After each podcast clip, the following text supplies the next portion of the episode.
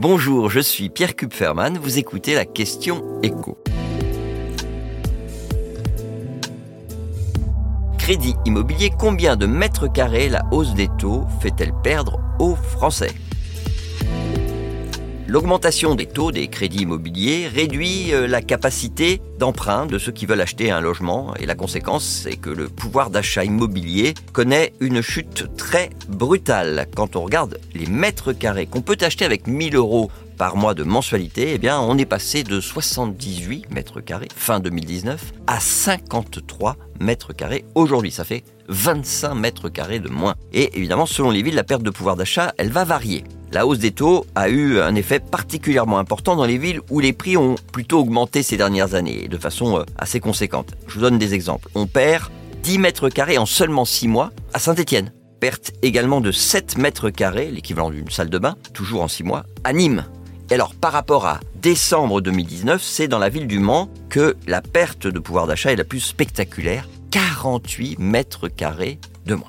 Dans certaines grandes villes, la perte de pouvoir d'achat immobilier, du coup, elle est en fait plus faible. Il faut dire que malgré tout, avec 1000 euros par mois, vous ne trouverez aucun appartement à acheter dans lequel euh, loger euh, une famille à Nice. Ce sera au mieux un petit deux pièces, alors que fin 2019, toujours à Nice, on pouvait encore s'offrir une petite cinquantaine de mètres carrés. La quête est encore plus compliquée à Lyon, où avec 1000 euh, euros par mois, il faut désormais se contenter de 32 mètres carrés. Et en fait, il n'y a qu'à Paris où toute chose égale par ailleurs. Hein. La hausse des taux ne change pas grand-chose. Avec 1000 euros, on reste sur un petit studio. Alors 20 mètres carrés fin 2019, 16 mètres carrés aujourd'hui. Alors comment on explique ces différences d'une ville à l'autre? Eh bien tout simplement parce que pour compenser la hausse des taux, il faudrait que les prix de l'immobilier baissent. Alors c'est déjà le cas dans les grandes villes que je viens de citer, sauf que ça ne baisse pas du tout assez pour compenser la hausse des taux. Pourquoi? Parce que les vendeurs ont du mal à revoir leurs prétentions à la baisse. Surtout pour ceux qui doivent ou ont envie de racheter derrière. Parce qu'ils ont un problème, ils ont emprunté quand les taux étaient très bas,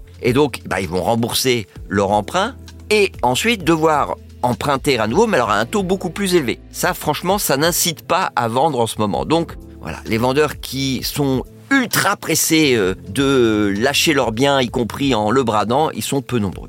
D'ailleurs, c'est quoi le niveau de baisse de prix Et d'ailleurs, pour compenser cette hausse des taux, il faudrait qu'ils baissent de combien les prix Vous allez voir, c'est impressionnant. Hein. Au niveau où ils sont aujourd'hui, eh ben, il faudrait qu'ils baissent de 18%. Et comme la hausse des taux n'est pas terminée, qu'on sera sans doute à 4% de moyenne pour un crédit sur 20 ans euh, d'ici la fin de l'année, eh bien, il faudrait pour compenser cette fois, que le prix du mètre carré coûte en moyenne 25% moins cher. Et ça, ça a, j'allais dire, aucune chance, mais c'est presque aucune chance d'arriver parce que les chutes en France tout particulièrement, aussi brutal, ça n'existe pas. C'est pas arrivé dans l'histoire. Notamment parce que quasiment personne n'emprunte à taux variable. Donc, en fait, personne n'est acculé à vendre parce que ses mensualités s'envolent brutalement. Et donc, eh ben, il faut s'attendre à ce que chez nous, les prix baissent doucement et que finalement, le pouvoir d'achat immobilier ne s'améliore pas avant très longtemps.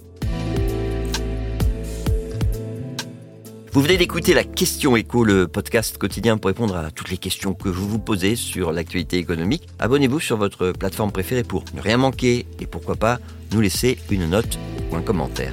À bientôt.